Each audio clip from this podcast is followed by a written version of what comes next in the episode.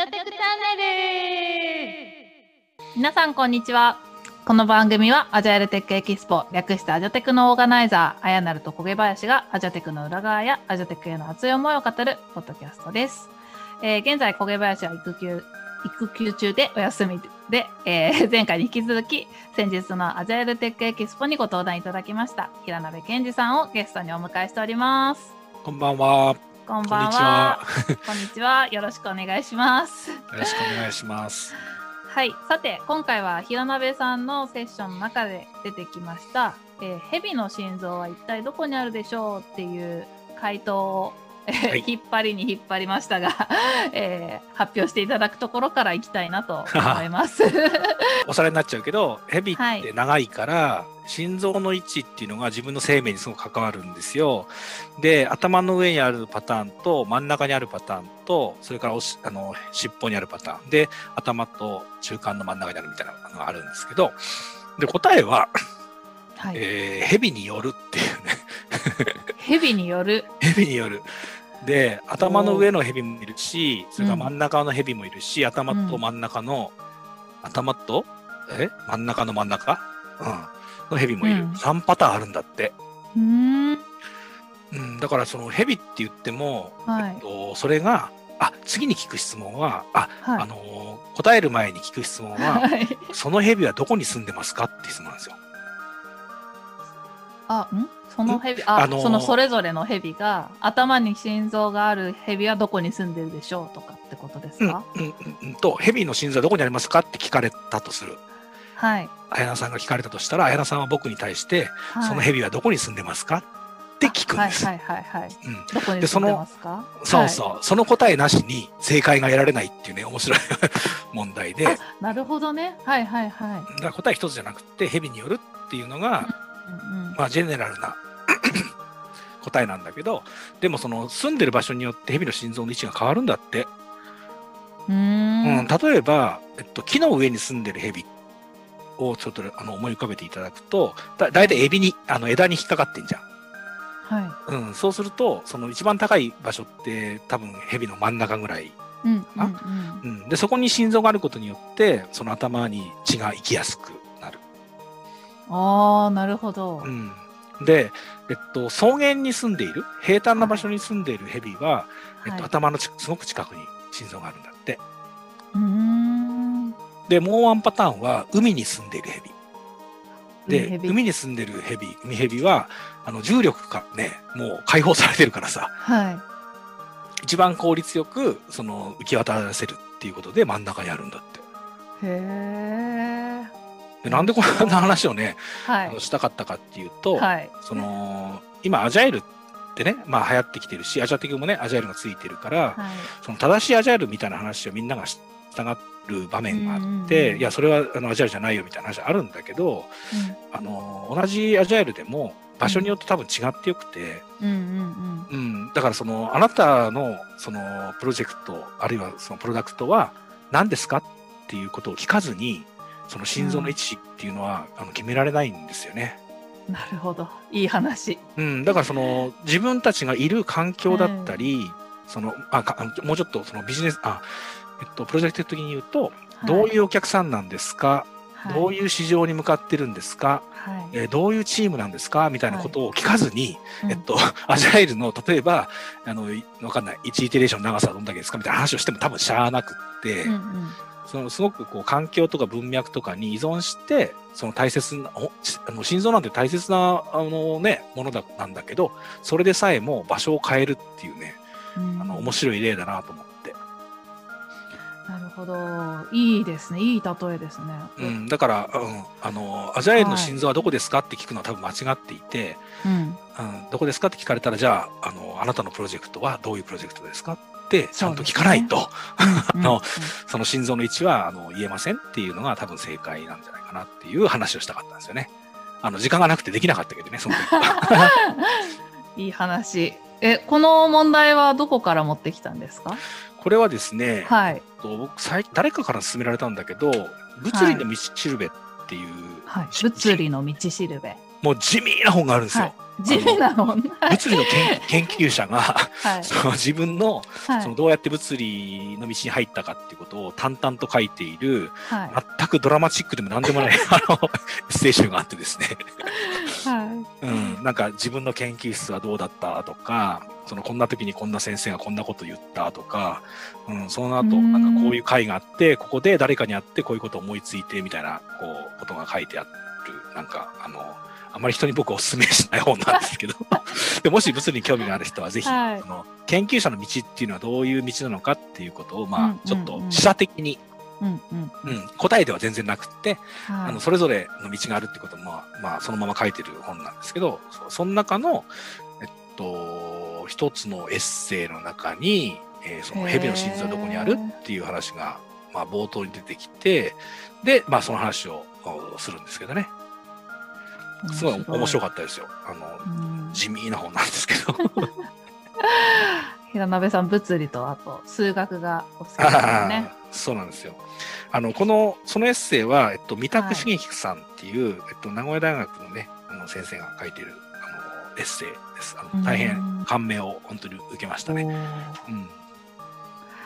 じゃあちょっとせっかく本の話になってきたので、まあ、平鍋さんがどんな本を普段読まれてるのかなとか結構皆さん気になるところだと思うので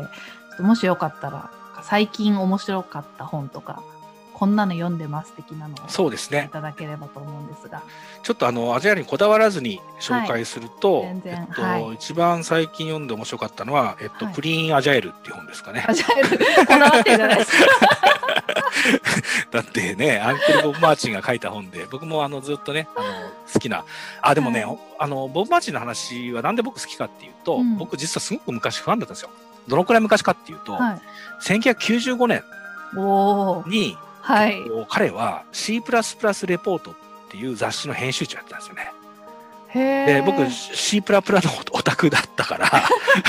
そうなんですね。そうそう海外から取り寄せて読んだんですよね。うんで、そこから好きになって、うん、で、2000年に、そう、はい、あの XP が全然出る前なんですけど、はい、その XP が出た時も、まあ、その、はい、ね、その影響で、そのボブ・マーチンの本とかもたくさんね、あの、読ん。だし、あの彼の本を訳しては僕いないんだけど、えっと、会い会いに行って、その日本実は一回彼のコンテンツを輸入しようとしたこともあったし、はい、それから最近だと、そのオブジェクト執行の設計原則のね、ソリッドっていう、あの、パターンをね、パターンではないな、原則集、うん、をあのまとめていたりとかするし、あのとても示唆に富んだ、あの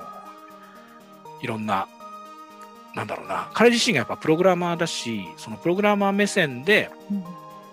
なんだろうね、いい設計っていうことは何かっていう話と、うんうん、それから大事なことは、えっと、プログラマーとしての矜持、えっと、はい、誇りを持って仕事をするということはこういうことだろうっていうことをあの解い解いていてねかっこいいですよ。い いですね。面白かったのはあれだね、はい、彼にインタビューした時に、はい、いやそういうことを言うのはなんかちょっと傲慢だろうと。はい、というのがあって自分はなかなか言えなかったけど、うん、まあ、そろそろ傲慢でもいいんじゃないかと思って書いたみたいなこと言ってて。なるほどなと、えー、なるほど。クリーンアジャイルよかったクリーンアジャイルよかったからもう一つあの、このアジャイルと関係なく紹介すると、はい、とここはウォーターフォール市アジャイル町っていうね。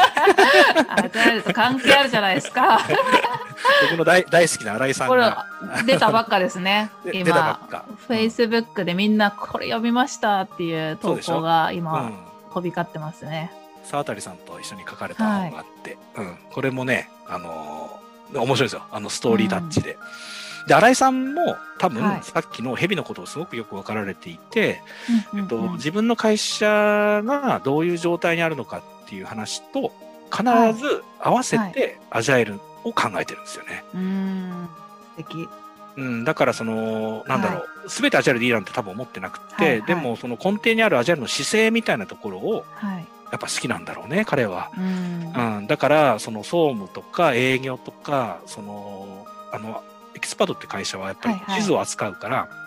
い、でバスの時刻表とかってさ公開されてないもんやっぱ足で稼ぐんだってこう。実際に時刻表を見に歩いたりとかして。えー、そうなんですね。でそれをここ行ったここ行ったっていうので、はい、日本地図にあの国取り表みたいにこう してるあの ものとかもね、そういう看板なんかもあったりしてめっちゃ面白いですけど、うん、だから自分たちの文脈で、はい、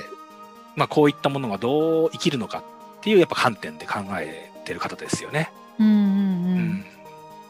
その辺がなんか、その、蛇の話じゃないけど、なんか、その、いや、アジャそれはあなたの言ってるアジャイルは違いますよみたいな話ではなくって、多分、現場を少しでも良くしようっていう考えが、やっぱり大切であって、はいうんうん、その手段としてね、いっぱいあるかもしれないし、アジャイルがあればアジャイルもいいかもしれないけれど、なんかこう、正しいものをやるっていうことではなくて、自分たちが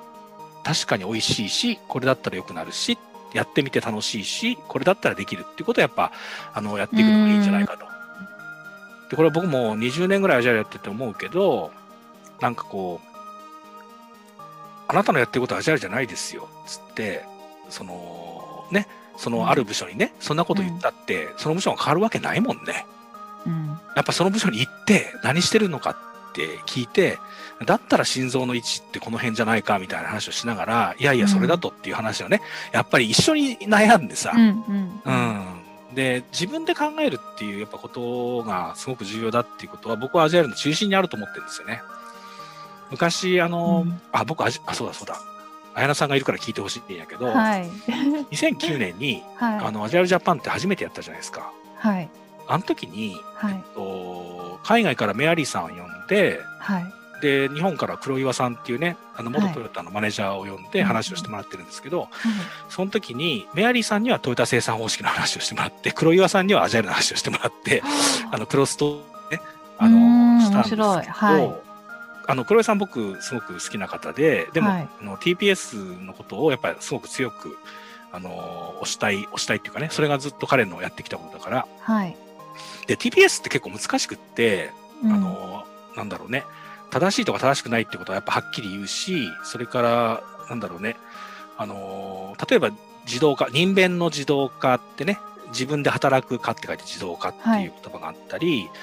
はい、それから無駄取りみたいな言葉があったり、で、必ずしもソフトウェアとパラレルには一致しないんですよ。うんで、その黒岩さんが、あの、平鍋君 TPS のこと分かったつもりかもしれないけど、一番大切なことなんだろうって思うって聞かれたことがあって、ドキッとして。ドキッとする。や無駄取りかなとかさ。見えるかかなとかね。やっぱり後工程かなとかいろいろこう考えてたんだけど、はい、いやいやいやそれは全部そうなんだけど、うん、あの結局自分で考えて自分のコンテキスで答えを考えるっていうことが TPS の本質なんだよ。って言われたんですよ。蛇の心臓につながる話。そうそうそう。だから自分で考えてないのはもうダメなんですよね。そもそも。それが TPS とかアジアとか全く無関係に、自分の現場で自分の仲間と一緒に自分が立ち向かっている問題についてどう考えるっていうことに答えを出せない、自分の考えを言えない人が何かツールを持ってきてこれだっていうこと自体がおかしいと。うん、っていうふうなことを結構あのー、まあ、の年配の方なので強めに言われてましたけどでも、はい、本当にそういうことだと思っていてそうですね。でそういう人を作るのが TPS だっていう、まあ、話なんですけどね。なるほど、ね、まあ、あのまあ綺麗に聞こえるかもしれないけどでもなんかこうなんだろうね。言葉とかあの正しいと思われてることをこう言うんではなくて、いやそれっておお前お前の現場でどうなのっていうあの話がやっぱりないとやっぱり、あのあ、でもそれはでもアジアの本質だと僕も思っていて、うん、というのがあっての、あの、ヘビの話もしたし、ねうん、アジャイルもトヨタ生産方式、TPS も本当に、なんか、ただ型だけを輸入というか、入れようとしてもやっぱりうまくいかなくて、うん、どうやってそれをこう、自分たちの部署に、自分たちのチームに合うように取り入れていくかっていう視点が大事っていうところですよね。そうなんですよ。だから、この、ここはウォーターフォール市アジャイル町っていうのは、はい、多分その自分たちが一番困ったであろう仮想現場における活動の、もうメモを基礎にした多分お話だと思うんですよね。うん。だすごくそのコンテキスト感というか文脈がリッチに書かれていて、はい、えっと、答えよりもやっぱ文脈リッチなんですよね。うんうんうん、なんですごい面白いな。そうですよね。新井さんはそういう得意ですもんね。すごい才能ですよね。そういう形で伝えられるって。ううん、で彼はやっぱ人を巻き込む力っていうか、うそのこれももう一個あるのはなんだろうな。自分の正しさじゃなくて自分の弱さをちゃんとこう出せる人なんだろうね。素直にね。そうですね。あああいうふうになれたらいいなと、うん、プレゼンテーションとかも結構そうですね発表の時にここがうまくいかなかったんだけどこうしたよとかっていう表現がすごく上手ですよね。同じような話で、はい、もう一冊紹介したいのが、はい、えっと、品質重視のアジャイル開発。これもアジャイルのアジャイル開発。アジャイル文脈じゃないって言いながらアジャイルの本ばっか言ってるけど、はい、これね、あの、本田直美さんっていう方が書かれてるんですよ。はい、で、NEC 出身なんですね。はい。で、NEC には、えっと、先祖代々受け継がれた品質会計ってことの手法があるんですよ。はい、何かっていうと、その会計になぞらえてて、その、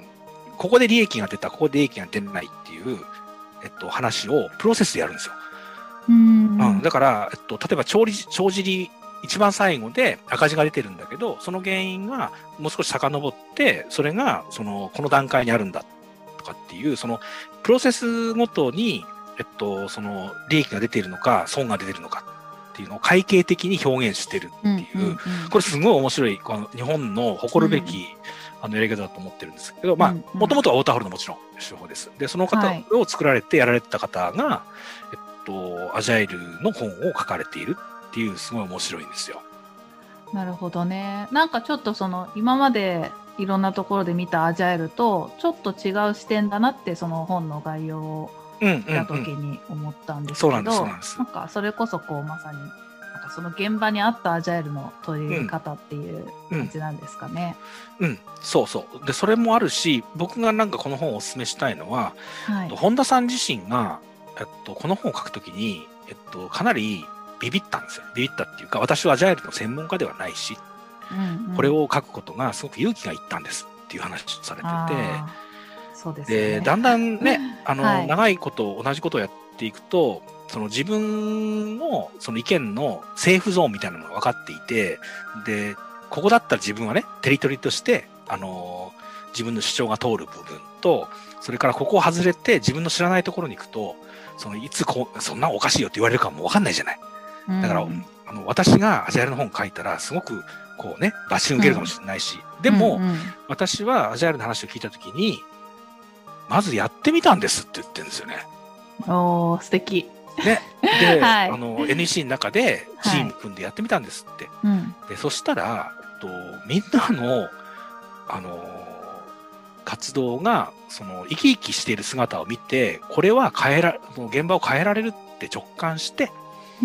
でアジャイルをもうちょっと学んでみようと思ってで自分がやってきたことと合わせて今やってるんですって話をされてもうこれめっちゃ素敵な話じゃないですか。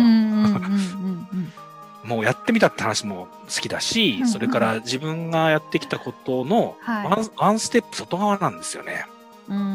ん、でも自分がやってきたことがあるからこそ多分、うん、本田さんなりのアジャイルの形が書けたんじゃないかなと思いますね。うん、うん、だからちょっとあの心臓の位置が違うけどでもやっぱりさっきの話じゃないけど自分で考えてる。うん。で NEC っていう会社もねやっぱり SIR だから、はい、その視点で、えっと、今後生き残るためにっていう多分視点でも考えたしで本田さんは今から独立されたからその自分の視点でどうやったらその日本のその自分たちが付き合ってきた方々に貢献できるかっていう視点で書いているので僕はこれはもうすごい認めていて、うん考えて書かれてるんだなっていうのを思いましたね。ありがとうございます。なんかちゃんとずっとヘビの話が出てきて、さすがです。さあ、もう3冊ほどご、はい、紹介いただきましたけれども、えっ、ー、と、セッションの中で、はい、なんとアジャイル開発とスクラムという、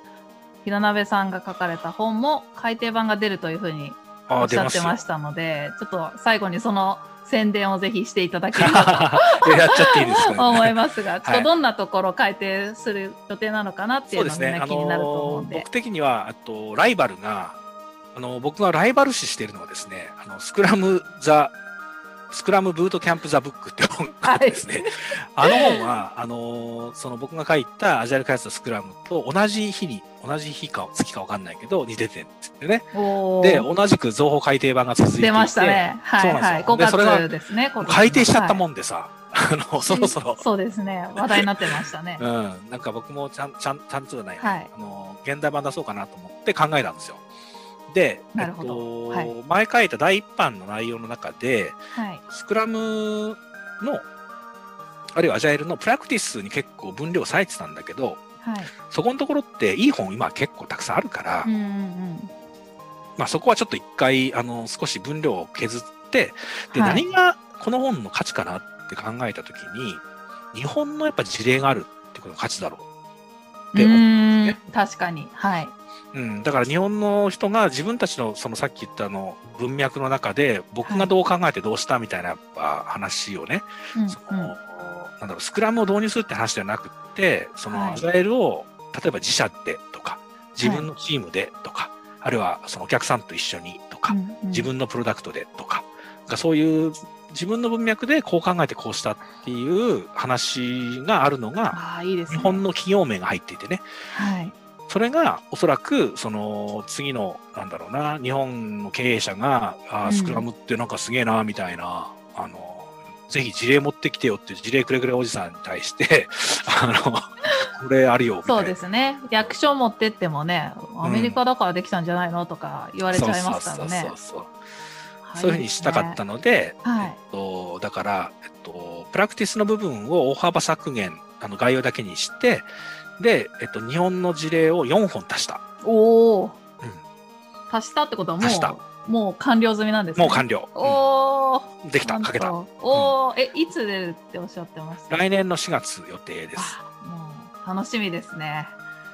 そうそう。で、それを足して、はい、で、最近のちょっと、あのー、アジャイルをスケールするとか、組織に取り入れるみたいな話も、はい、僕は日本には不可欠だなと思っていて、はい、そのチームレベルから、あの、もう少しと、企業の文化あるいはその組織的なものとしてどう扱うかみたいなみんな苦労しているので、なんかその辺のあの最近の流れなんかも書いて、で、野中先生にもね、ちょっともう少しあのスクラムとの関係を書いていただいて、いいで第2波にしようという企画です。はい、じゃあもう今持っている方にも読み応えのあるもちろん。なりそうですね。2冊分 本が出たら皆さん購入しましょうという宣伝で、はい、ぜひぜひ。はい。ではここらでそろそろ終わりたいと思います、はい、平鍋さん今回は2回にわたりご出演いただきましてありがとうございました、はい、どうもありがとうございました。どうもありがとうございました。皆さんさようなら、